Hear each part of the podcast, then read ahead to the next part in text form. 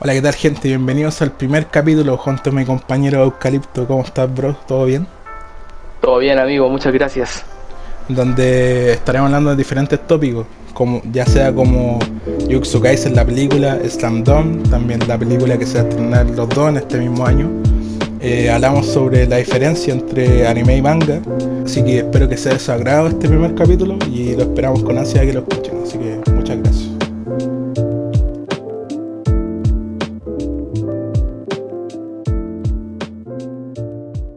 Bueno, empezando este primer episodio queríamos hablar sobre la película de Jujutsu Kaisen Zero, ¿no? Así es como se llama, ¿verdad? Que es básicamente como un manga guancho, que se podría decir así. Sí, el. como el, el- la, como la primera percusión que hizo como el autor, ¿o ¿no? De Jujutsu Kaisen. Claro, claro. Antes de aventurarse a. Entonces cuenta la historia de Yuta, que en realidad tiene una maldición, que se supone que es su mejor amiga. Y que básicamente entra a la academia de hechiceros, ¿verdad? Donde, donde su profesor es Goyo, que básicamente es Kagachi Sensei en realidad. Sí, lo que pasa es que es, gracioso ver cómo, por ejemplo, eh, te das cuenta que la premisa es muy similar a lo que es el inicio de la serie Jujutsu Kaisen, pero con cambios que, claro, en ese momento no existían, ¿no es cierto? Eh, ya que en ese, en ese momento la serie no estaba planeada, uno puede ver como eh, diseños de personajes que se reci- reciclaron después como pers- otros personajes eh, durante la serie, como Inumaki, ¿no es cierto? Que tenía como el estilo como Itadori, a el mismo Yuta, que se parece mucho a Megumi. Eh, yo creo que hay una cosa que me gusta mucho y es como el autor al momento en el que le dieron luz verde de dar una seri- serialización, que hasta donde yo tengo entendido el autor tenía como otros planes, que tenía como otra idea en mente, pero como le fue bien al one shot que había realizado, el editor le sugirió que siguiera como con, con esa misma idea. Entonces lo que hizo él o ah, eh, fue tomar todo este concepto que tenía y ampliarlo ya no solamente enganchándose con lo que había presentado sino ya voy a dejar esto aquí pero lo voy a dejar como un evento que, trans- que tuvo eh, eh, lugar un año antes de lo que está sucediendo aquí ¿no es cierto? Eh, y cambió perspectiva de los personajes, porque si bien parecía que el protagonista en un inicio era Yuta, que tenía una personalidad un poquito más tímida de una de alguien que quería como empezar a sentirse más confianza del estar vivo, a, a Megumi, ¿no es cierto? Que es un personaje frío, que sí se interesa a los demás de, más- de las demás personas que lo, que lo rodean, pero que su carácter es como, ¿cómo decirlo? Como eh, rudo. No, no sé cómo, como el típico emo gay, así, ah, como Sasuke, pero a, a mí me gusta más el arquetipo de cómo se maneja en Jujutsu Kaisen porque siento que el personaje tiene más lógica, tiene más sentido, tiene un- una razón del qué lo motiva y el cómo esto eh, va avanzando a medida que va avanzando la, la serie en sí. Sí, de hecho te quería hablar sobre, sobre eso, sobre Yuta. Porque básicamente a mí me gusta más como personaje principal Yuta que Itadori. Por el simple hecho de que tiene como un trasfondo mucho más interesante que el de Itadori. Porque por lo que sé hasta el momento no hay mucha información de por qué Itadori actúa como es, más que solamente decir que quiere salvar a todo el mundo. ¿Cachai? No sé si en el manga por ahora ha, ha habido mucho más información sobre eso. Pero por lo Sí, que sé solamente llega hasta ahí. ¿cachai? Vamos con spoilers. Ah, no, verdad que tú no estás al día con Jujutsu. No, me Oh, falta todavía. verdad. ¿Hasta qué capítulo llegaste? Llegué hasta la arco- ¿Qué donde, parte? donde estaba. Ay, se me olvidó el nombre. Mira, vamos a hablar de algo y se me olvida el nombre del personaje. Eh, Makima. ¿Cómo era? ¿Cómo era? Makima. Cuando se pitea. No, amigo, Makima. Ma- Makima de Chainsaw Man. Oh shit, Maki, Makima, pues la confundo. Bueno, pero Maki se pitea casi todo un clan así a lo maldito, En modo Berserk. Eh, hasta ahí nomás que, pues. Después sé que hay un. Ahora están como en un Battle Royale, se supone, que veo que mucha gente no entiende las funciones del juego. Yo lo vi como un Battle Royale nomás. Así que sí, pues la gente está como que dice que está fome y todo el tema. Y bueno, no lo he leído, pero por lo que veo, a la gente no que no le esté gustando, sino que le parece aburrido y como que no hay mucha acción por ahora. Dale, sí. Hablemos bien de Jujutsu Kaisen. La verdad es que yo sí me considero un fan porque, ¿cómo decirlo? Me creo que ya lo hablaba contigo antes que como que me da la dosis que necesito de lo que me dejó Hunter x Hunter, ¿no es cierto? Peleas, gente con poderes. Siento que aún así su funcionamiento, o sea, su sistema de poder es mucho más simple que el de Hunter x Hunter, por ejemplo, pero es suficientemente funcional y al mismo tiempo suficientemente similar. Y me gusta el cómo las peleas y eso me atrapó un montón. Además que el anime lo adaptó de una manera en donde no... Eh, aún así siguió manteniendo esos niveles como de violencia en donde hay mutilaciones y hay sangre. No un punto donde cae al mal gusto, en donde es como, ah, puro gore, como que se pone como eh, edgy, por así decirlo, simplemente mantiene las peleas interesantes. Y eso me, me atrapó y me gusta. Eh, porque en un inicio yo también, ah, quizás no me atrapó tanto en sus primeros capítulos, pero a medida que la fui viendo, eh, me di cuenta de que la serie sí tenía cosas interesantes que entregar a lo que es la receta del típico chones, ¿no es cierto? Entonces, primero vamos con lo del personaje principal que habéis mencionado antes, ya que mencionaste Chainsaw Man, hagamos comparativas. Por ejemplo, el personaje principal de Chainsaw Man, Denji, tiene muchas similitudes con Itadori de Jujutsu Kaisen, porque igual es un personaje que busca su motivación para seguir en este mundo que le llega de pronto, ¿cierto? Recordemos que Denji era una persona que vivía la humildad total, ¿no es cierto? No, no tenía casi nada, no sabía, pocas veces tenía para comer. Luego el personaje cambia, ¿no es cierto? A otras características que ya no sé si se le podrían llamar humilde, ¿no es cierto? Eh, pero él busca constantemente cosas que lo motiven. Oh, quiero, eh, no sé, abrazar a alguien, quiero comer ciertas cosas, quiero tocar tetas, quiero tener sexo. Son cosas muy mundanas. Y Tadori va por un ciclo similar, pero creo que trata de hacerlo un poco más profundo. Él de repente se encuentra con este mundo, ¿no es cierto?, de hechiceros que se ve obligado a participar eh, y bueno, él lo motivaba un poco las frases de sus abuelos, de su lecho de muerte, que le decía, trata de salvar a las demás personas porque tú eres una persona fuerte. En un inicio, nosotros como espectadores de la serie ya tenemos en cuenta de que Itadori sigue el arquetipo del personaje, el protagonista elegido, ¿no es cierto? Él es especial porque tiene características que lo hacen especial. En este caso, Itadori es una persona fuerte, atlética. Eh, pero no hay mucha explicación sobre eso hasta que avanza un poco más la trama. Eh, en este punto, ¿no es cierto? Sabemos que él tiene esas habilidades, ¿no es cierto? Entre comillas, eh, de una persona en condiciones y por lo tanto se ve en la, en la, disposición de hacer algo y decide hacerlo. Cuando le dan la primera introducción al mundo de la hechicería, le explican que él no puede estar metiéndose en un mundo así de complejo, así de violento, solamente por, las, eh, por la petición de un familiar. Tiene que ser algo más profundo, algo propio, porque constantemente te vas a estar enfrentando la muerte tú y tus compañeros muy probablemente. Y no hay hechicero que no muera sin arrepentimiento. Algo que me gusta mucho de la serie es que maneja muy bien ese, ese tema de, como de, los, eh, de los conceptos que maneja. Eh, porque Itadori se da cuenta de que, claro, él no quiere terminar como uh, maldiciendo a la gente que él quiere, quiere intentar hacer las cosas lo, eh, lo, correcto. Entonces él decide cambiar su motivación de ayudar a la, a la, gente, a toda la gente que pueda, a quiero darle una muerte digna a toda la gente que yo conozca, o a toda la gente que yo pueda darle una muerte digna. Eh, ¿Qué pasa? Que a medida que va avanzando la historia, este concepto se vuelve a distorsionar y él se da cuenta de que, claro, como él es una persona atlética y tiene todas estas bendiciones de poder, nunca se ha encontrado con la situación donde él se sintiera tan débil, ¿no es cierto? Lo encontramos en el capítulo 5 de la historia, en donde él ya se encuentra atrapado y a punto de morir, acerca del borde de la muerte y se da cuenta de que todo su arrepentimiento se convierte en miedo. Buena, porque el principal, eh, ese, ese tema es importante, el tema de la muerte, porque en eh, mundo de la hechicería, el, el, sistema de poder va a través de una cosa muy similar a lo que era el Nen en Hunter Hunter, que por ejemplo todas las personas poseen una aura, pero esta aura no se le llama aura porque no viene como tanto del chakra, sino se le llama energía maldita. Todos los seres humanos eh, proyectan energía maldita, pero no todos son, tienen la misma habilidad para convertirse en hechicero. Por eso es que un hechicero no se hace, sino que se nace. Eso, eh, así funciona el, tema de poder. Y muchas veces, de hecho, cuando Goyo, el sensei, eh, le explica cómo funcionan los hechizos, le explica que el potencial de un hechicero se determina en un 80% desde el momento en el que nace.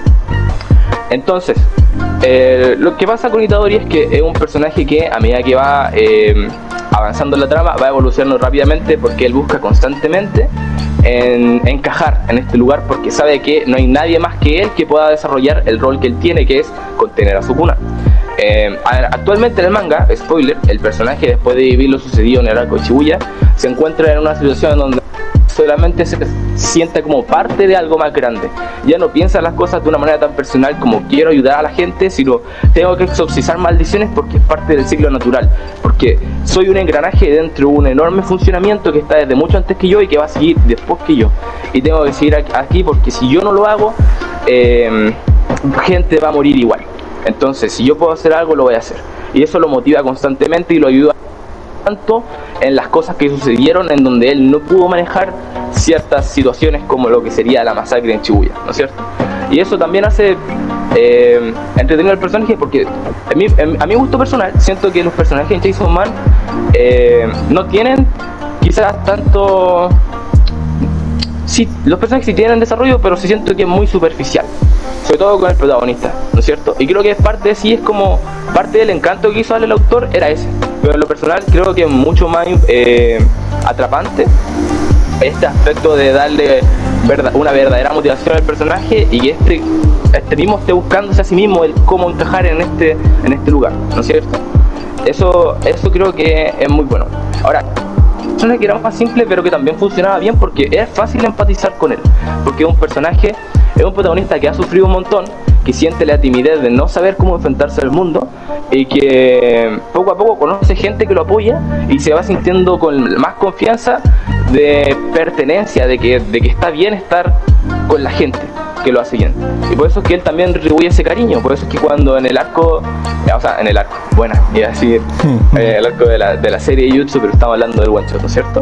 Por eso es que cuando llega el clímax del one shot, él está ahí porque por defender a sus amigos.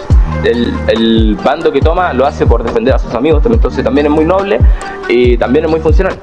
Y por eso es que yo digo que me parece muy entretenido o quizás inteligente el que el rediseño de los personajes no se haya quedado en simplemente cambiar los personajes, sino que mantener los que ya tenía, pero darle atención principal a estos otros personajes. Me, me gusta porque le da una sensación de, de que el mundo que creó tiene una consistencia natural. Es como cuando tú vi One Piece y veías este personaje que salió en el capítulo 103 está saliendo ahora en el 456. No, es no, no con la misma importancia porque quizás no, no, es el mismo peso de capítulos y quizás no la, no la misma, eh, ¿cómo se dice? La misma cantidad o el mismo prestigio que tiene One Piece, pero sí da una sensación de que eh, el mundo en el que están tiene una continuidad, ¿no es cierto? Muchas cosas que aparecen en el one shot, el autor eh, dentro del arco del flashback de Goyo también incluyó porque decidió darle ese toque, esos detalles yo creo que también son importantes y que cuando uno los aprecia son un gusto que te da como lector y como espectador también a la hora de ver la serie. Em, por ejemplo, el, el, la herramienta maldita que se utiliza, ¿no es? Aquí cuando están en el, en el, duelo del interescolar, que es la misma que utiliza Geto cuando se enfrenta a Yuta, que es la misma que después se utiliza en Shibuya, eh, la criatura que tenía el papá, o sea, que Toy Fujiburo usaba para eh, cargar su herramienta maldita. Eh, la utilizaba Geto años más tarde cuando se enfrenta a Yuta. Y es muy bueno eso porque primero tenés un periodo en donde, claro, todo pasa un año antes después está la serie, que pasa un año después, y luego está el flashback que está como 9 o 11 años atrás. Entonces, tenía eso, si bien suenan enredados, no están enredados, es, es, sencillo porque uno sigue la línea de la, de la serie. Y la serie aún así mantiene esa continuidad en los objetos o cosas que te presentan.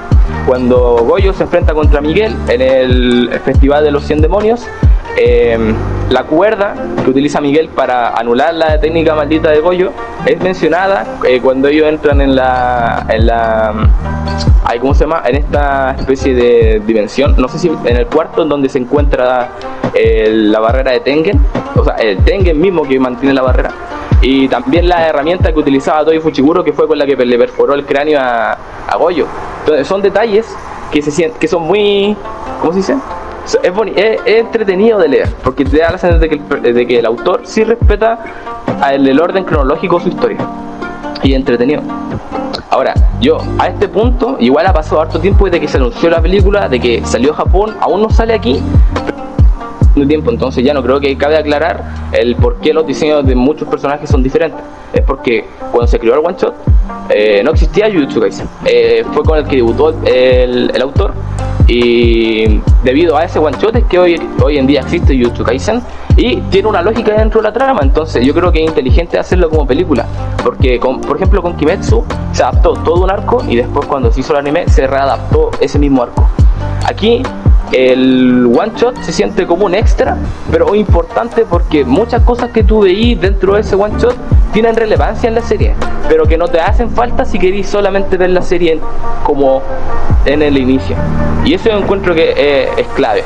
Es clave porque O sea, cuando puede vaya- que ahora no, pues, pero a lo mejor en, en un tiempo más puede que dé más peso, ya que ahora lo- como que ese one shot ya se introdujo ya en el mundo de Jujutsu Kaisen en general, ¿cachai? Y creo que lo más emocionante que, que, que hay de la película detrás es que hay muchas cosas que solamente se nombran en el one shot, pues, ¿cachai? Que ahora la vamos a ver como animadas y, y ojalá que sean varias cositas, pues no sé si tú te has hecho algún spoiler de toda la película o, algún video algo, pero por lo que sea hay como pelea y partes importantes de que se nombran que van a ser animadas también, pues creo que también eso es lo que emociona a Caleta sobre la película.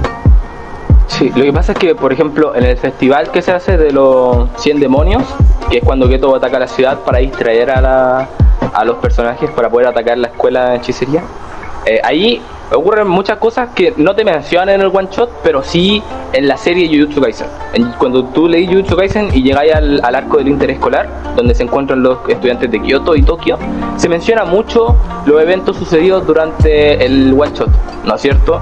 Eh, como por ejemplo Todo, que es el personaje que te pregunta cómo te gustan las mujeres, que tiene una afición por, con- por Yuta, por el protagonista del one shot, que dice que el que va a hacer la pelea emocionante y está preocupado porque es su último año en donde va a poder participar.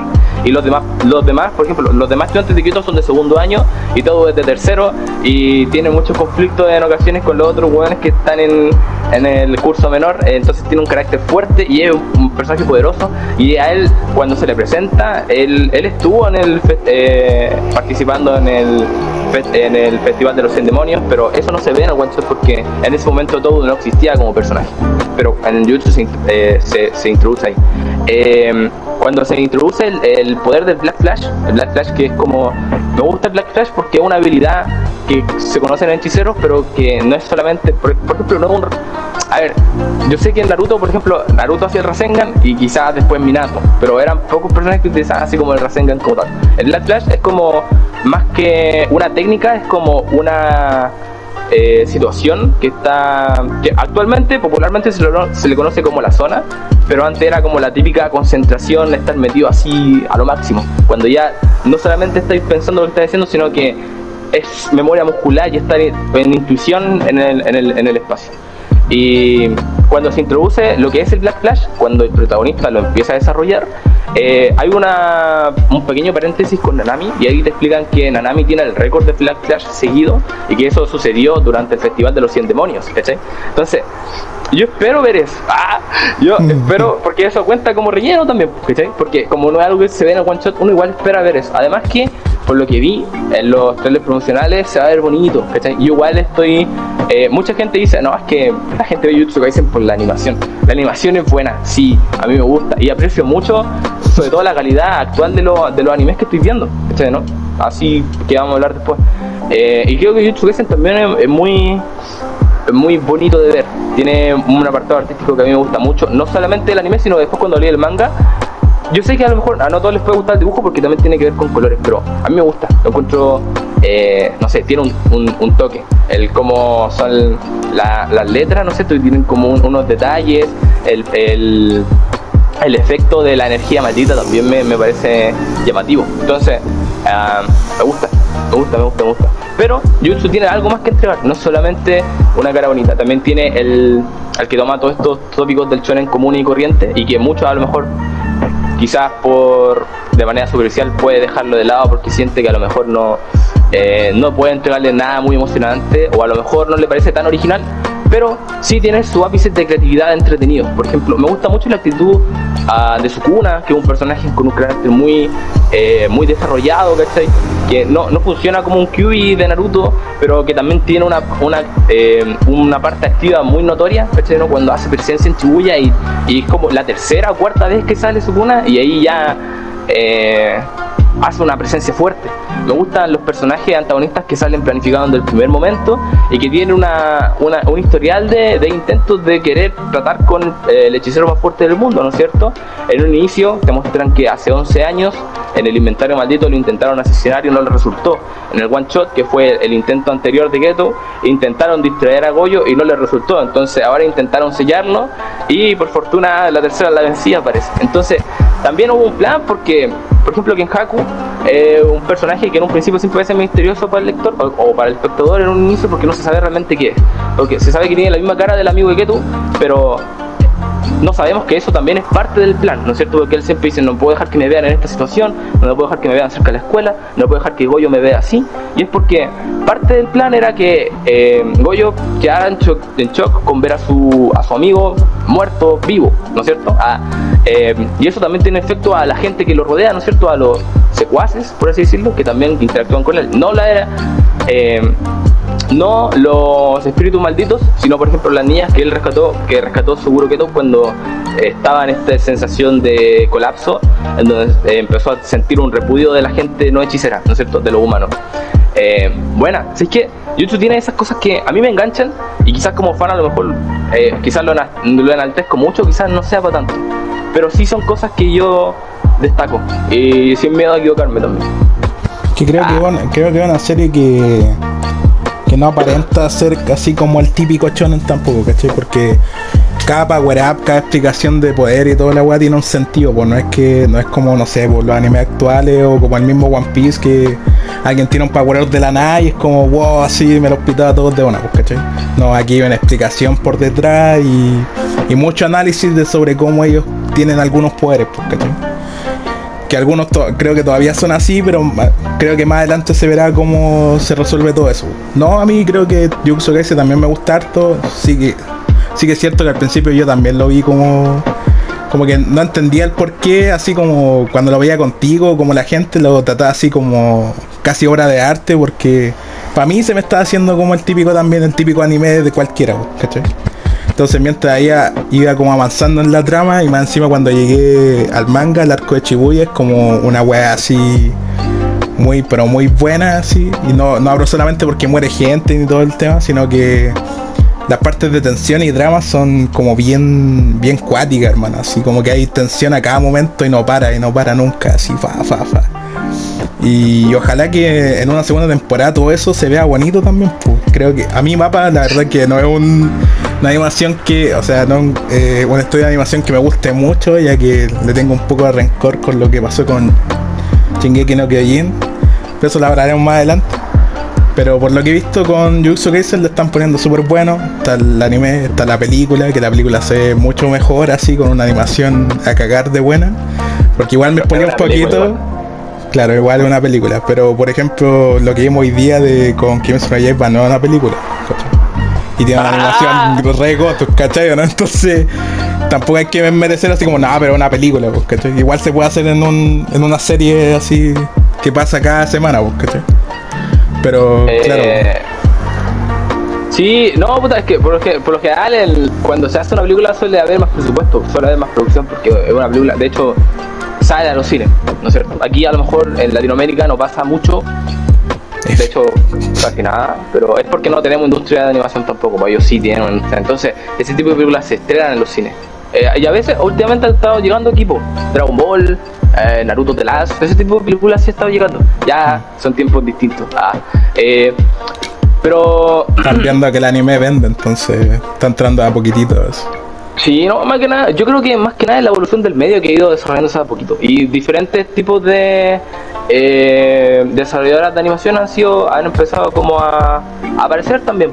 Mapa es uno de ellos. Yo sí le tengo respeto a Mapa porque eh, no, no sé desde en qué momento salió, hace cuánto, ah, de, pronto salió. Sí, creo que no lleva tantos años, como unos 4 o 5 años.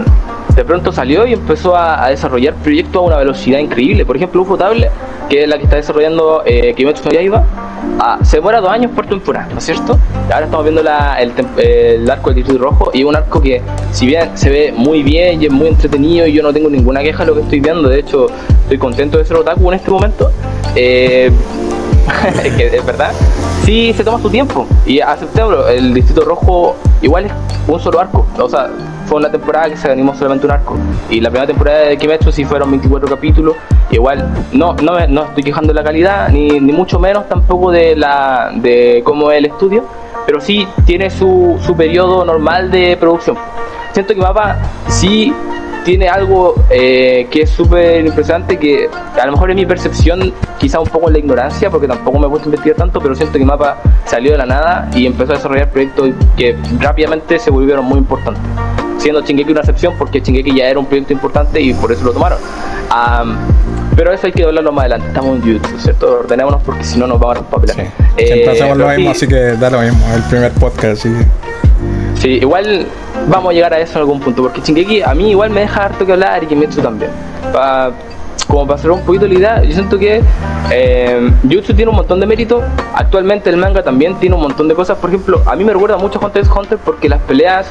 Eh, yo, yo recuerdo estar leyendo cuando. Yo soy fan de Hunter x Hunter también, creo que es mi anime favorito. Eh, y me vi la serie del 2011, ¿no es cierto? Que adaptaba ya el arco de las hormigas quimera y el arco de la selección. De, todo, todo, muy entretenido.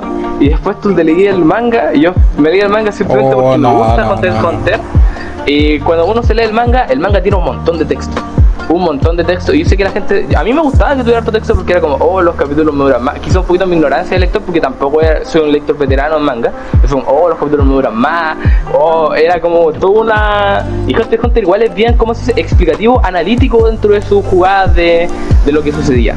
Y el arco del continente oscuro es un arco que se pone bueno incluso antes de llegar al continente oscuro. Y eso yo no, no sé por qué no me lo esperaba. Yo esperaba, no sé, decir, ya van a llegar al arco del continente oscuro y va a quedar la cagada. Pero no, eh, es muy entretenido de leer porque están los temas de Kurapika y un montón de cosas. Entonces, yo cuando leo las peleas de Hunter, o sea, de Jujutsu Kaisen, me recuerda muchas veces a Hunter x. Quizás no al mismo nivel, ¿no es cierto? Obviamente son obras diferentes, distintos autores, y tengo entendido que el autor se basa más como en Bleach que en cualquier otra obra. Pero sí me da esa dosis que a mí me gustaba de Hunter x Hunter, que durante las peleas hubieran haces bajo la manga, hubieran planes por detrás, que al momento de suceder algo tuviera una lógica, ¿no es cierto? Que las técnicas se rijan bajo eh, ciertas normas, ¿no es cierto? El que igual el autor se juegue con agregar como cosas nuevas, bueno, que tiene que hacerlo igual porque cosas, no es como siempre, por ejemplo, la expansión de dominio, y me gusta porque, por ejemplo, igual el sistema de poder es sencillo, el sistema de poder simplemente trata de que todas las personas en el mundo poseen energía maldita a excepción de algunos pocos. ¿Por qué algunas personas no tienen? Porque hay algo natural que, por ejemplo, al igual como una persona puede nacer sin una pierna o con alguna discapacidad, en el mundo de la hechicería hay algo muy parecido, que tú podés nacer con mucha energía maldita, pero con un cuerpo de cristal como le pasa a Mekamaru, o nacer con nada de energía maldita y tener un cuerpo de acero, como le pasa a Toy Fuchiguro y posteriormente a Maki también. La gracia de esto, o se le menciona como restricción celestial, celestial, es porque desde tu nacimiento, de que tú llegaste a este mundo, llegaste con la pero por esa carencia algo se te compensó en la vida. Y por ejemplo, estaba en la situación de Mekamaru, que él vivía en la mierda y que hubiera dado lo que fuera para nacer como una persona normal. Y Fuchiguro que nació con esa restricción celestial, celestial y fue repudiado por todo el clan y era y ambos fueron super, eh, hechiceros súper talentosos también, se nota, ¿cachai? Me gusta mucho la pelea de Mekamaru, que es estilo así, ¡wow! Eh, robot gigante, me encanta eso, Eh, es súper bueno y siento que no se habla tanto porque después de esa pelea han ocurrido mil cosas mejores, pero yo no veo en menos la, eh, lo, lo de Mekamaru, es muy bueno. Eh, entonces, está la energía maldita, ¿no es cierto?, que todas las personas poseen, y los hechiceros, la, la diferencia que tienen es que poseen un control de su energía maldita. Y con la energía maldita, eh, tú, uno tiene, eh, desarrolla una técnica, ¿no es cierto? Eso también tiene que ver con tu nacimiento. Uno nace, uno hereda la, la, la, técnica, ¿no es cierto? ¿Cómo decir? ¿Técnica maldita? No, eh, Sí, uno hereda la técnica o la desarrolla desde su nacimiento. No es como que, por ejemplo, Itadori no puede desarrollar una técnica maldita porque él no es un hechicero desde...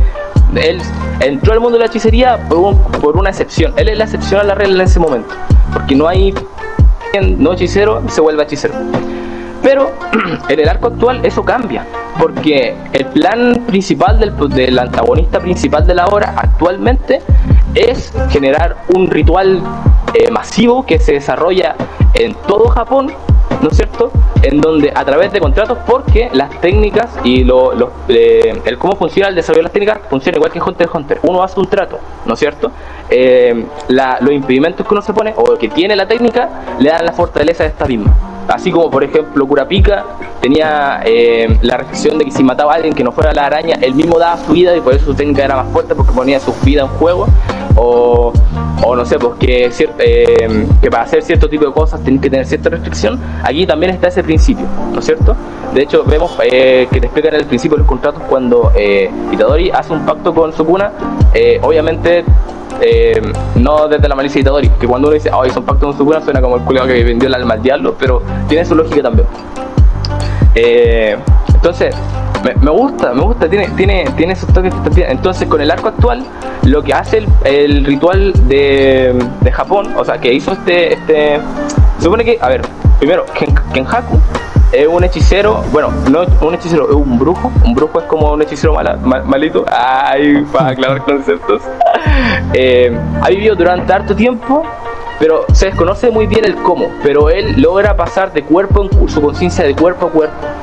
Eh, no, no, se sabe muy bien si el, el, anfitrión tiene que estar vivo o estar muerto, pero cuando toma el cuerpo de alguien, toma también su esencia en cierto punto. Porque cuando él toma el cuerpo, por ejemplo, de.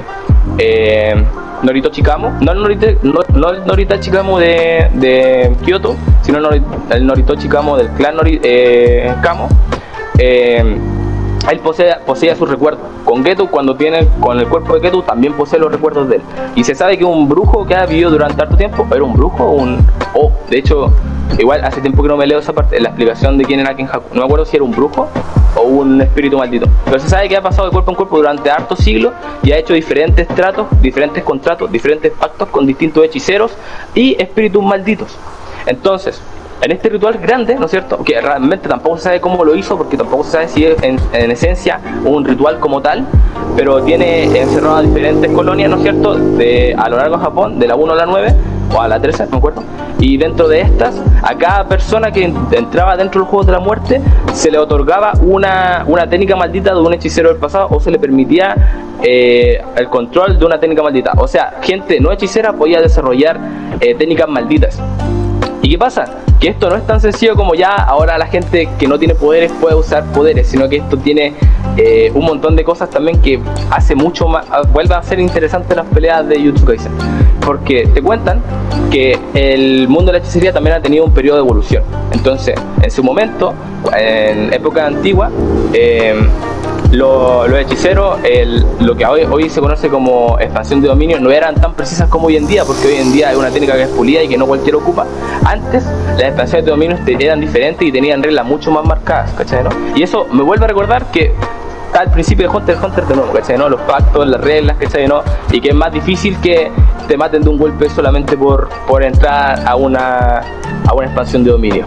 Buena.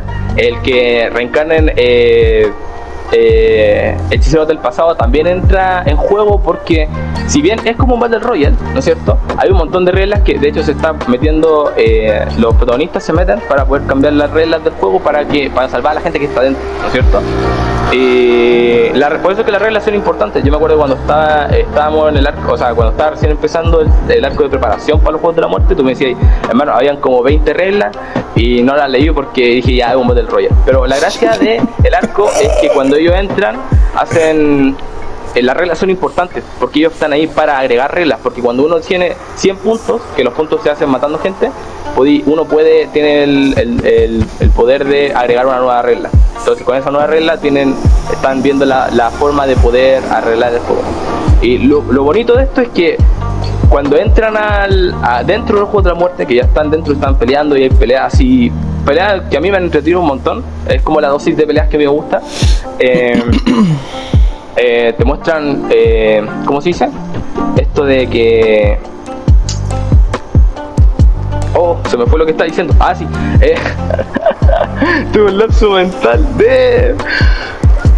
que... bueno, a lo que voy yo es que, ¿para qué seguir explicando si ahí está, ¿no es cierto? Darle, darle, una oportunidad y va a ser muy entretenido. Además que hay personajes que a la gente, la gente quiere ver. Todavía faltan las peleas más esperadas. Eh, hay y hay peleas que son se vienen buenas, porque hay personajes que son poderosos, hechiceros del pasado que son poderosos, espíritus malditos que son poderosos, los, hay personajes entre los mismos héroes de la historia también son poderosos, ¿no es cierto? Como sería Yuta, como sería eh, Hakari, ahora también, que de hecho que la pelea con de Hakari es como la más esperada del arco, creo yo, y eso que está Yuta también en el arco, pues ya ahora se está viendo qué onda. Eh, bien, buena, buena, buena, buena, buena. Me está gustando y lo estoy disfrutando un montón. Ojalá todo salga como lo planeado, que iban a decir que iba a llegar a Latinoamérica, que le iban a, ver, eh, a ver al cine, ¿cachai? Todo el tema, así que espero que no pase nada aquí a, este, a este momento para que podamos ver la Full HD 4K, un link, no media file.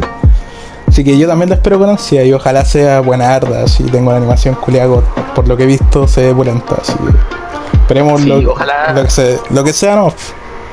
Ojalá no se demore tanto la segunda temporada. Hoy van a hacer un anuncio. Ah, no, pero eso te iba a decir. El 12 de febrero por lo que se ve van a hacer un anuncio gigante y ahí puede haber una segunda temporada anunciada para el 2053, yo cacho. Ese es mi temor, no, por favor, este año. Ah, quizás pido mucho, pero. No, este piden mucho, si hicieran la película, tienen que. Tienen, déjalo descansar, pues, si en mapa, acuérdate que mapa sobreexplotan a la gente, así que ojo, cuidado y eso. Sí. El otro tópico que quería hablar en este podcast era sobre la, otra película que se viene de anime, que sería Slam Dunk. La quería por los niños y grandes. No, niños ya no, ya yo cacho que puros viejos ya. Puros viejos así que, que crecieron con el anime de los 90, 2000, así.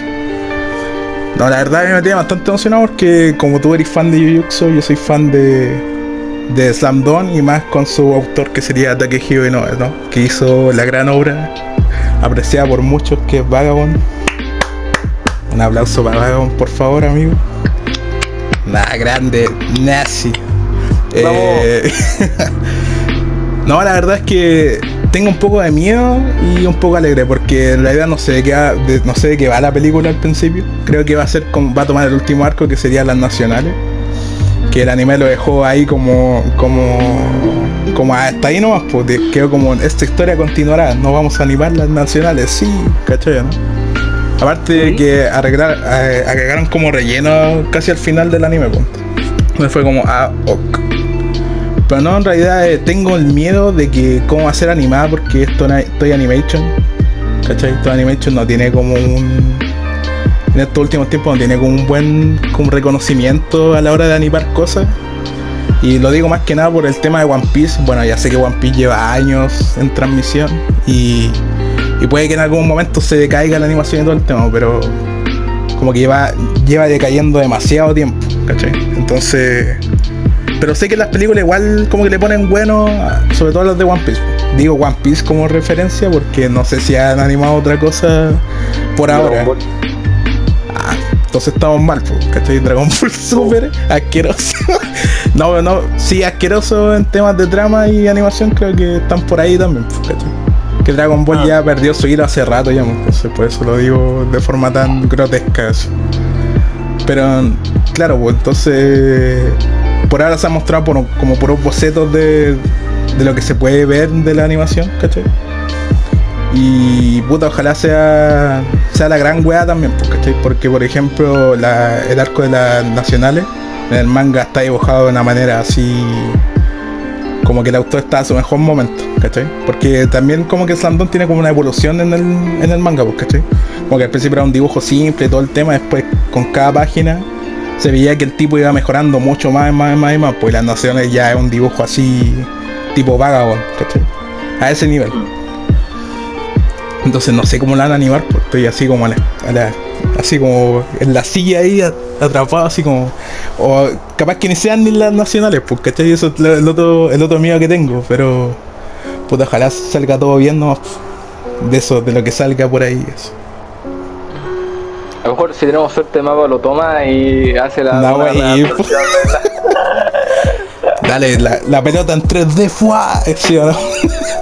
Todo 3D, amigo. No, no, no. esa weá, weón. Sí, eso también quería hablar, como que también hay una comparación como creo que es ridícula igual, como comparan Kuroko con Slam Dunk, porque solamente es de básquet por las dos weas, ¿cachai? como que tienen nada que ver una cosa con la otra porque tienen como formas diferentes de contar una historia. Aquí son con poderes y otros son personas, se podría decir normales, con personajes carismáticos, ¿cachai? Porque por ejemplo, eh, lo que tú veis como en Kuroko Basket son lo que más interesa en todo caso son como los poderes que tienen cada uno, pues, ¿cachai? Porque cuando interactúan cada personaje eh, no se ve tan entretenido como, como uno se espera, ¿cachai? Porque lo único que queréis ver es como ya que va a ser este weón que nombran tanto, qué poder tiene, ¿cachai? Como el Sandon no, pues el Sandon tiene como personajes como súper míticos y súper entrañables igual, pues, ¿cachai? Que es más importante cómo interactúan entre ellos que a lo mejor a veces los mismos juegos, ¿cachai? Hmm. Eh, te cacho. te cacho, amigo, te cacho. No, no, yo eh. pensé que iba a seguir agregando. Eh, sí, sí, no, sí, son, son, son diferentes. Yo, igual no todos diferentes. Por ejemplo, uno puede hacer un, anime de deporte, pero uno ve que, que, tono le da. Pues. Por ejemplo, no es lo mismo ver los supercampeones, no mentira, ella decir los supercampeones con una suma Eleven, ¿cachai? Porque no salen gritar los poderes y salía una mano gigante o salían weá guapa, eh, pero los supercampeones igual tenían el tiro con chanfle, entonces eh, no, pero igual era, son distintos, son distintos estilos. En lo personal, yo creo que cada uno tiene lo suyo y claro, a lo mejor se comparan mucho porque son como obras conocidas también, ¿no es cierto? Ah, Sí, pero bueno, lo que voy es que solamente se comparan porque es de básquet, no, pues, ¿cachai? Que los dos tratan de básquetbol, pues no, no hay otra comparación más que eso, ¿cachai? Es que hay otro anime de básquetbol, nah, deben haber, deben haber, pero que no. que sean buenos, nah. Ah, ah, cuidado, cuidado. Quizás sí, no, algo que, alguno que no conozcamos. Sí, no sé, Slam igual tiene su público, tiene gente, hasta yo, igual, mira, yo eh, yo me acuerdo que me acuerdo del tema, ah bueno, que el tema en español latino, ¿no, ¿no es cierto? ¿Quién no se lo sabe? Ah, que si puros viejos de mierda que se van a, van a estar ahí pendientes de Slam y yo estoy ahí también pendiente. Quizás no tanto como tú, porque yo sé que tú eres ya eres viejo, ya tú igual por mano. Así que, Tiene su, tiene su nostalgia, ¿no es cierto? Tiene su nostalgia, tiene. Y quizás a lo mejor el estudio de animación no da la misma confianza que podría ser lo otro, pero nunca viene mal puedes ver algo de algo, una serie que te gusta y que a lo mejor en su, en su serialización animada no tuvo un final. Eh, sería bonito, a lo mejor quizás si le da bien a la película puede haber algo más de Slam en el futuro, ¿no es cierto? Como una readaptación, un remake. no estaría mal, así tipo por ejemplo, ya sabemos que el dibujo del tipo autor. Hunter eh, no, Hunter, Don Belons. O Full claro. Metal Alchemist Brotherhood, algo así. Algo así, sí, pero con el final, ¿no es cierto? Que se vea cuando Hanamichi se caga la espalda. Eh, Bro, no, spoiler. Eh, lo otro también, espérate, deja como anotar esto también. Que lo otro también que está, que supuestamente también está metido Takehiro ¿no? en, en la película y él va a hacer los dibujos y todo el tema. Lo cual ahí ya es como un punto más a la wea, ¿cachai? Pero siempre pasa que, puta, ya, no sé, una película de, de cualquier otro anime y está el autor metido, ¿cachai?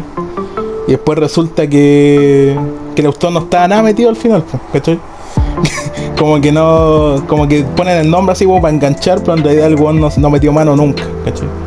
Entonces también eso quiero ver si es verdad o es mentira que en realidad el one sí está dibujando la película o no. Bueno, o sea, es que si es verdad la película no sale nunca, acuérdate que va, eh, es como que igual tiene como el problema de que es muy demasiado crítico con su propio trabajo, ¿no sé. Eh, y además su estilo de dibujo es tan detallado que eso es incómodo de animar. No es algo que como que en una animación se pueda igualar en calidad porque son medios diferentes en donde un nivel de detalle en un panel no se puede desarrollar en una secuencia eh, eh, animada en su totalidad, ¿no es cierto? Y a mucha gente eso molesta, pero es que también hay que saber cómo, cómo se dice, comprender el por qué sucede esto, ¿cierto? No estoy diciendo que por eso hay que conformarse con cosas mediocres, no estoy diciendo eso, pero claro, también entender que una buena animación no significa igualar el nivel de detalle de dibujo del autor original, ¿no es cierto?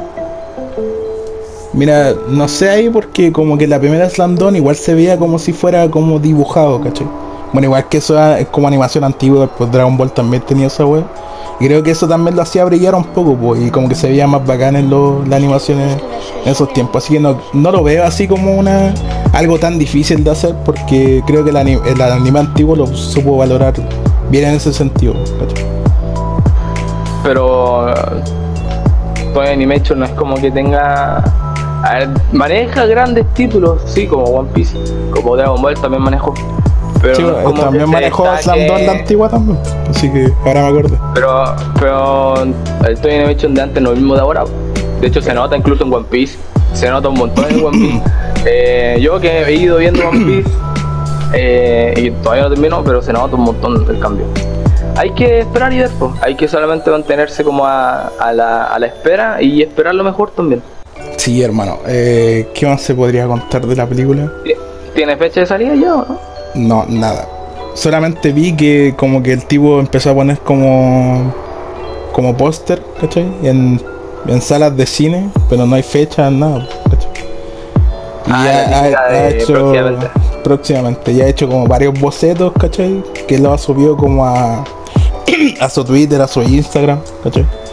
Pero dar información no ha dado mucho. Y espero con ansia lo que salga, pues si de verdad el autor está tan metido en la weá, de verdad, espero que salga algo. Que no quiero tampoco llegar a, a emocionarme tanto así como para decir, no, que hacen la gran ¿cachai? Pero ojalá sea todo bonito. no Es que espero nada. hay más. por dónde. Es que tampoco hay que tomar tanto porque igual eh, hay, hay un montón de imágenes promocionales, tengo entendido, pero tampoco se ha visto algo así contundente que te dé como, oh, se entiende así como, ya, se viene esto. O sea, poder como, así como ver, dimensionar bien cómo ser la calidad de la película. Yo, algo había leído yo de que decían de que iba a salir como a fines de este año, pero no sé yo. Puede ser, puede que no, no tengo idea. No, esperemos a que salga algún trailer piola por ahí, algún teaser. Que aunque salió un teaser, pero es la misma imagen promocional, pero con letras en movimiento, así que tampoco ayuda mucho el teaser, ¿cachai? Yo uso que Sí, ese pues, también tuvo un teaser, ¿cierto? Pero era como Sí, dibujado pues, pero- animado, po, y, y esta weá no, po. Eran los, eran los paneles eh, del. Eran los paneles icónicos del. del. Sí, po. Era como animado y tenía musiquita. Y salía la- el, el, el de. el actor de doblaje ah, de Ghetto dándose la frase de Waru Waru Wa. eh, Oh, ¿sabes qué? buena ¿Te imaginas? Ahí empieza la película con el anime, o sea, con el anime, con el opening. la promoción. No, con el Oh. opening. Oh, hermano, sería, sería OP. No, no creo, sí. A lo mejor, pero si eres inteligente lo. Ah, Si es que sí, pues si fueran inteligentes, engancharían Ah. al tiro, así de una. Bueno, da lo mismo que sea mala, así con poner el. con poner el opening ya vendiste la película, hermano, de una. Te cacho, sí.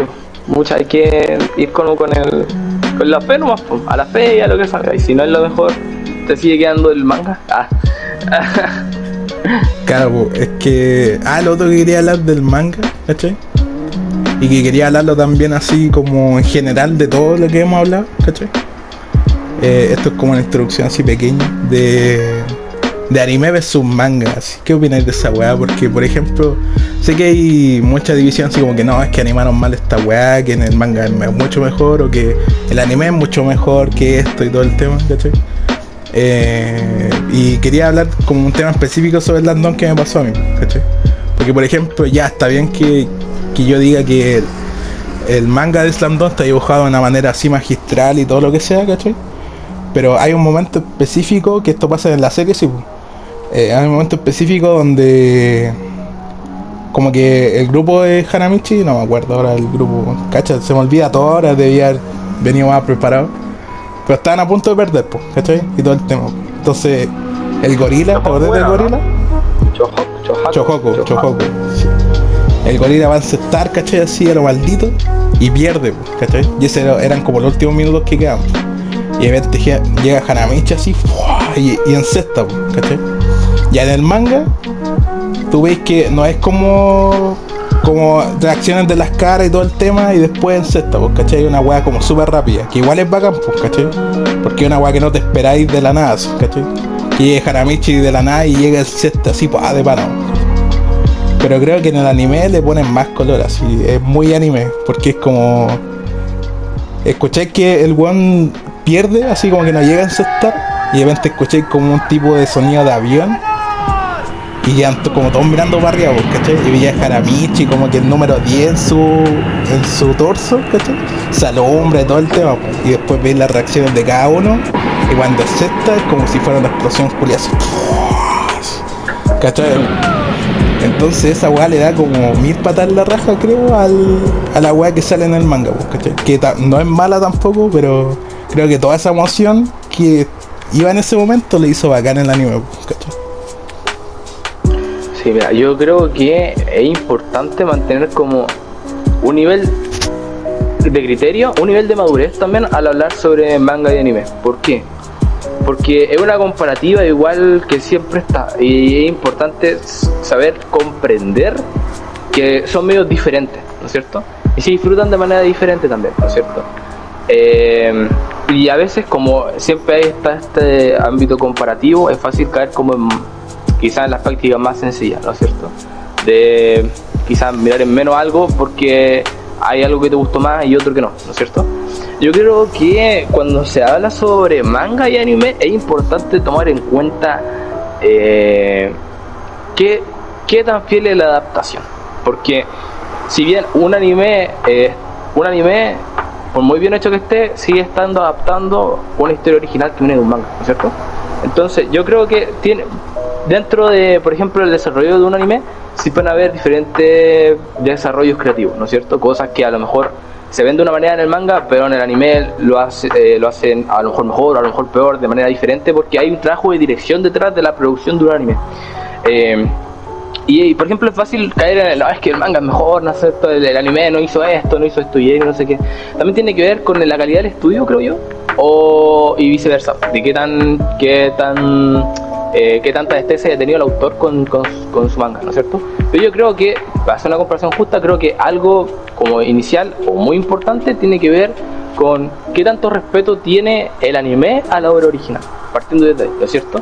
No, por ejemplo, pueden haber diferencias, pero mientras se siga manteniendo el mismo carácter que te da el manga, eh, yo creo que ah, ya tiene, o sea, ya tiene una, algo en consideración, ¿no es cierto? Por ejemplo, a lo mejor tú puedes decir, ah, es que no está esta escena que a mí me encantaba, ¿no es cierto? Donde este hombre hacía algo y a lo mejor era algo muy secundario, pero a ti te encantaba eso y el anime justo no lo tiene. Entonces, ah, el anime la cagó.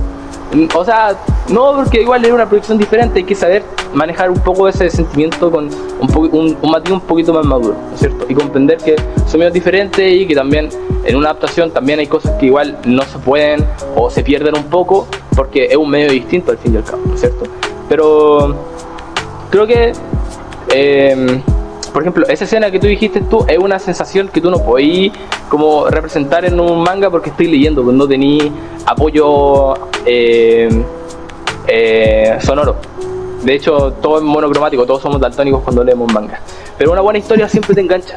Y si el anime logra mantener ese, ese mismo respeto por la historia original, yo creo que ya de ahí todo lo que pueda hacer o aportar como producción, entre comillas, original como anime, eh, eh, bienvenido también. Y ahí se ve la destreza de qué tal el estudio, qué tal el que estuvo a cargo de la dirección de, la producción y todo lo que lo que el trabajo que hubo detrás de la de lo que fue la elaboración del anime, creo yo, porque tampoco soy un experto. Yo eh, igual me baso más que nada en sensaciones como por ejemplo uno eh, ve el, por ejemplo uno siempre empieza con el anime porque es como el medio que tiene más masificación, ¿no es cierto? El que más fácil te llega, además que estamos como, hablando de Latinoamérica, estamos como en, otra parte del globo, ¿no es cierto? Estamos en otro lugar, entonces es, distinto, hay ciertos toques culturales que son diferentes.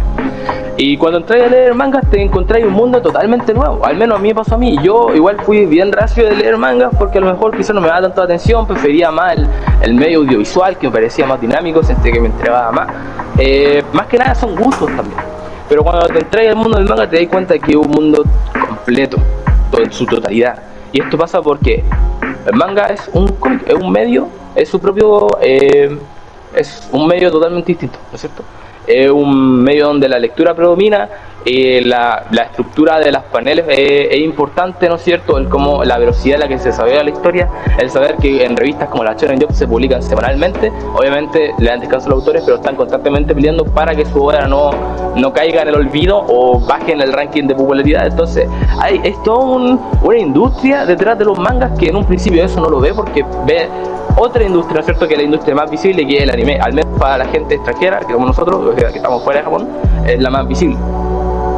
Eh, y por ejemplo, yo me acuerdo que tú me contabas que siempre que vi ahí, no sé, una escena muy buena de Hime Hippo, salía el típico, la típica persona que decía, ah, es que el manga es mejor, el manga es mejor, y te quitaban un poco, eh, te, apagaban un poco la experiencia de estar viendo el anime porque una escena puede haber sido súper buena o pudo mucho del anime, pero siempre hay alguien que no, es que el manga lo hizo mejor.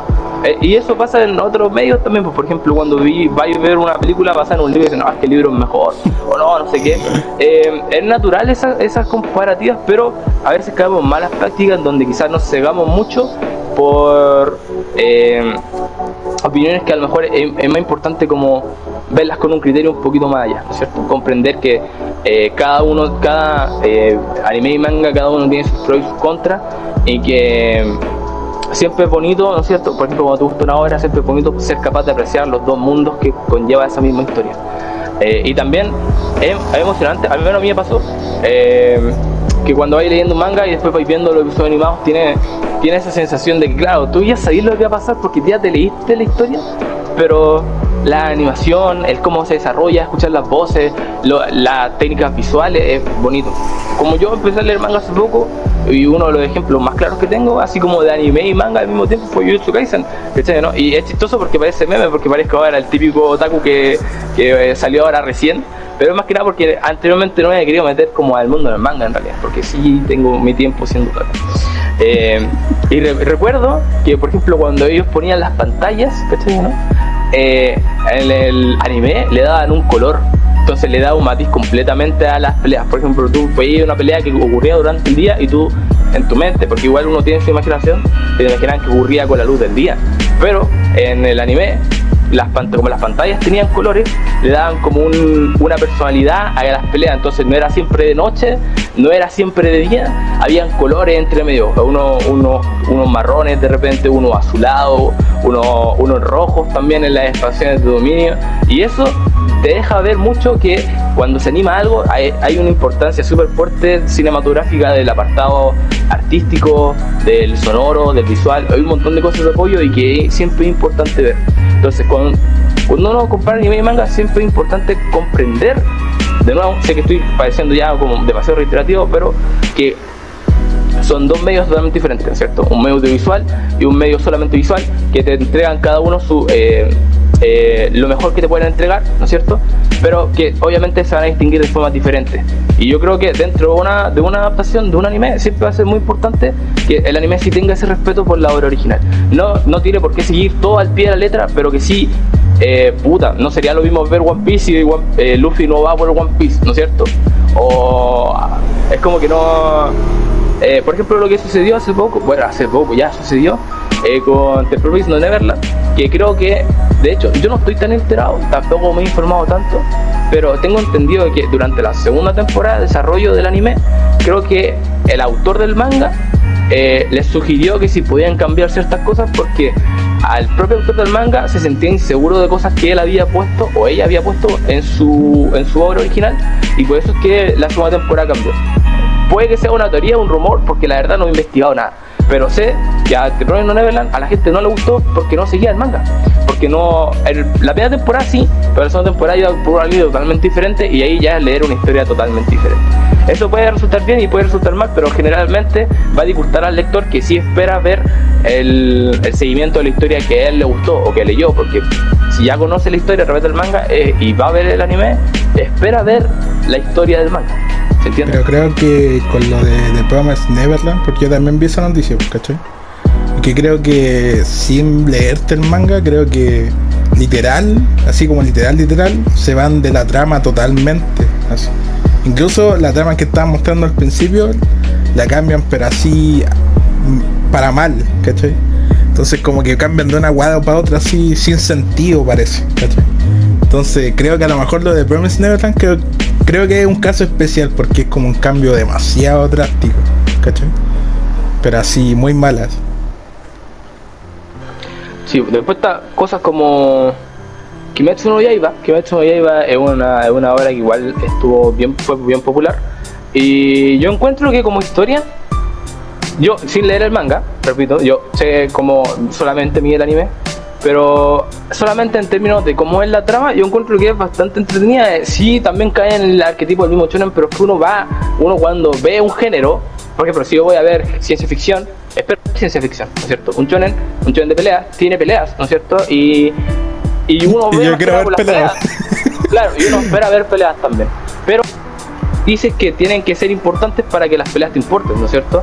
Mm, A mí me ha pasado también, por escenas de acción sin contenido, no te genera la misma sensación o la misma eh, emoción que ver una pelea con, un, con cuando te o sea, el personaje es característico, el mundo es atractivo, sin, sin, sin nada llamativo, la pelea puede ser muy buena, pero fuera de eso no, no, no, no te atrapa, no te, no te atrae. Entonces, es importante su, su desarrollo, su trama, sus personajes, su mundo, su historia, los giros que pueda tener, eh, todo el desarrollo de esto. Yo creo que no Yaiba cumple bien, o sea, sí eh, entiendo, pero a veces siento que la gente a veces eh, ¿Critica tiende mucho?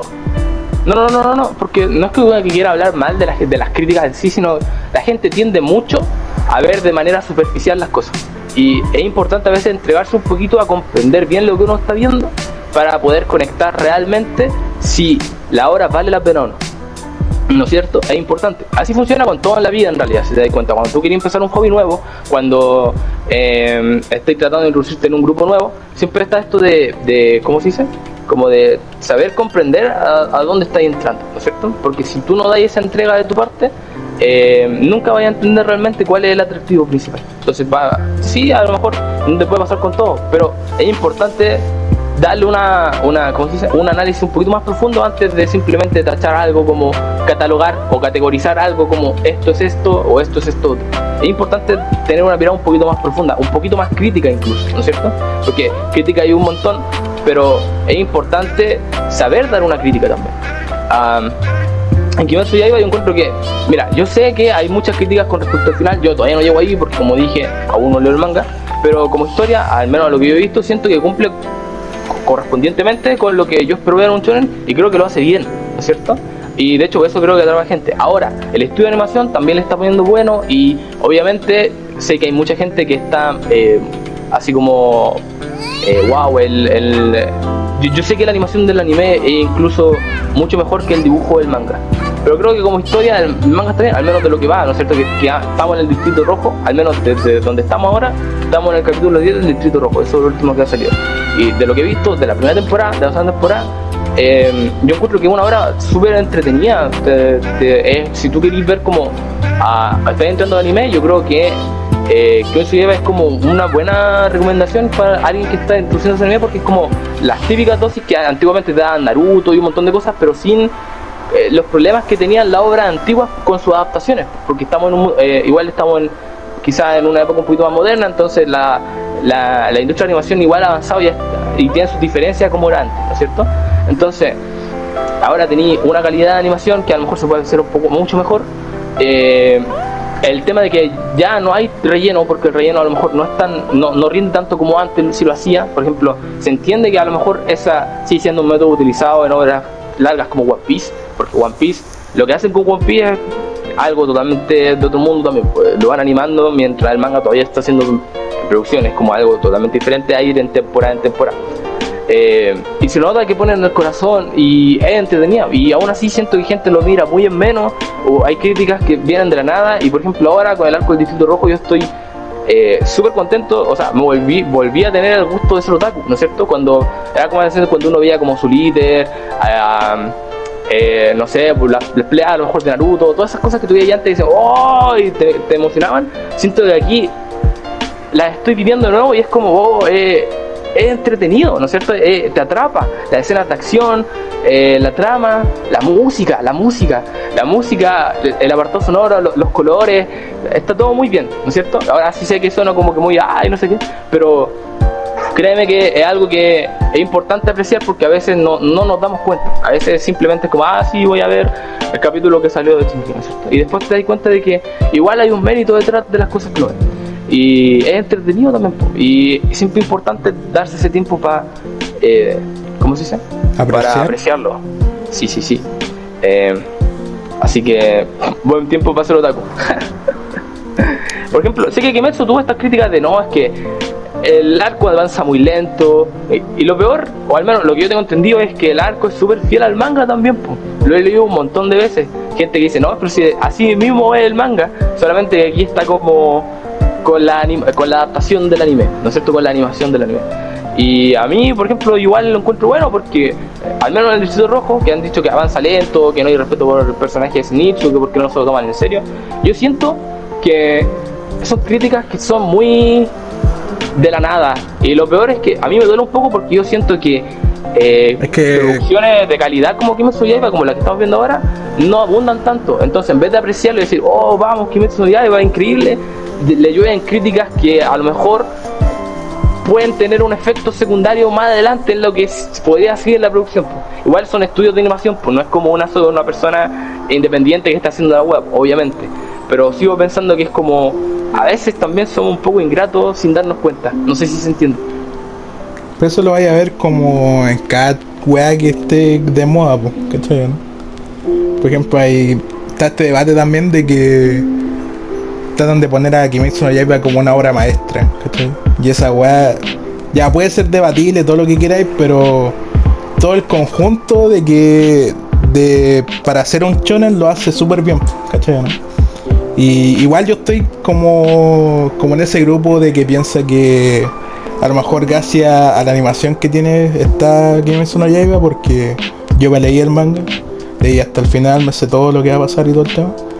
Pero claro, pues yo creo que el anime hace muy buen trabajo eh, con todo el drama y todo lo que está pasando. Lo representa demasiado bien porque cuando yo leí el manga, la verdad es que no me llegó a impactar tanto como, como lo hace el anime.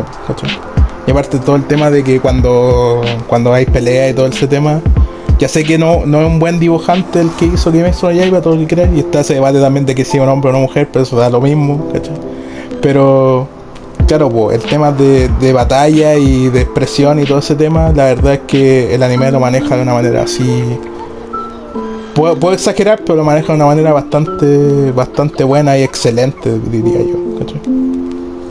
Sí, yo encuentro, yo encuentro que es súper disfrutable, ¿cachai? O sea, igual tiene sus cosas, nada, tipo, por ejemplo, hablando solo del capítulo 11 de Kimetsu, ya así como para contar el pasa, está este tema de que, claro, al Inosuke lo, lo apuñalan en el corazón y dice, ah, sí, y con veneno, ¿cachai? No lo apuñalan, le pegan una puñalada con veneno. Son top, hermano, sí. Pero el pues, anime, eso voy, pues, a eso voy, pues como Igual uno puede perdonar cosas porque un shonen de pelea al fin y al cabo, ¿no es cierto? Y cuando, por ejemplo, un shonen de pelea hace cosas que tienen como seriedad dentro de las cosas, igual es como algo que te atrapa también. Es como, oh, claro, este personaje no se cura comiendo, ¿cachai? ¿no? O, oh, este personaje de verdad quedó para el pico, o no sé qué, ¿cachai? Y después están, claro, como el tema de Inosuke que le apuñalan con veneno y después, nada, nací en las montañas, soy inmune al veneno, buena cabro, y el, tengo los músculos de pana, así que puedo mover mi corazón. Es como, ya, bueno, dale, dale tu corte, mi pana. Eh, igual sí, dale no va, hermano, la animación está goda, así que pon la guay que queráis nomás. Ah, mentira, pero. Igual. igual como te digo, la animación igual es un punto importante porque lo que estamos viendo es un medio audiovisual en donde la animación es importante. Entonces, ¿es, importante a la hora de hablar sobre la calidad del anime? Sí. Pero ¿eso lo es todo? No, tampoco no. Eh, pero como te digo, también a eso voy, es que siempre es importante como eh, saber dar un análisis un poquito más profundo antes de como decir lo más eh, lo primero que te viene un poco a la cabeza, ¿no es cierto? No es como que quieras así ahora decir como ah todos andan hablando cualquier weá, sino me refiero a que a veces, a veces sí no nos damos cuenta o nos dejamos llevar. Entonces es importante tener como un poco esa, ese aspecto crítico que muchas veces se pierde porque vemos las cosas de una manera muy, muy superficial y no vemos el verdadero trabajo que hay detrás. Y eso igual, cuando te das cuenta un poquito de eso, también apreciáis mejor te volvió un espectador un, quizá, quizá un poco más perceptivo también. Y lográis apreciar algo mucho mejor cuando algo te gusta. Bueno, muchas gracias a todos los que escucharon este podcast al final.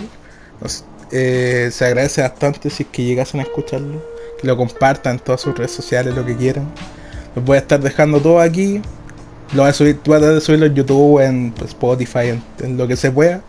Así que eso, pues, muchas gracias. ¿Quieres decir algo, Eucalipto? Eh, no, eh, muchas muchas gracias a ti, pues, Mati, por, por estar aquí, por estar hablando conmigo, por sacar tópicos súper interesantes que a mí igual me llaman la atención. Siempre es bonito hablar de algo que te gusta con un amigo y eso siempre lo tengo contigo, hermano. Entonces, por eso me gusta hacer esto y espero que esto sea una, se vuelva una costumbre también. Ah, una, que sea, de semana, Que sea el primer capítulo de muchos. Yo también espero eso y que ojalá lleguemos a gente, pues, ¿cachai? Y que nos dé plata. Pues. Vamos, la plata es importante, gente, let's go. Es que sí, o sea, mira, yo no me, no, no me interesaría tanto en la plata, pero es que si no voy a empezar a morir de hambre, entonces tengo que empezar a buscar opciones. Hay que ser constante nomás, pues, y ponerle buena a la web, ¿cachai? Este es nuestro primer capítulo, así que puede que no nos vaya tan bien, pero hay que darle nomás, ¿cachai? Así que muchas gracias, gente. Se aprecia caleta. Agradecerle a cualquier persona que esté, sí, pues que se haya dado a escuchar esto, porque igual hablamos harto, hablamos un montón, pero sí, pues, ojalá le haya servido esto a alguien, ah, eh, le haya gustado. Así que sí, estoy, estoy contento, estoy contento y feliz de ser otaku Ahora, ah, antes no, ahora sí, ah. Esa hueá, Otro día hablaremos de eso. Ah. Bastante épico. Chao, gente, nos vemos. Adiós. Chao, chao. Chao, chao.